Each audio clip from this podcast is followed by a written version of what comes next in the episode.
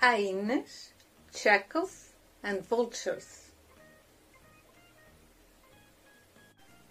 Hyenas, jackals, and vultures live among us, take advantage of our weakness and those who are most alone. The fleas and the beetles also try to take advantage from microorganisms and bacteria. It's better not to speak. Large and small beings share our ecosystem, a social metaphor taken from a movie scene.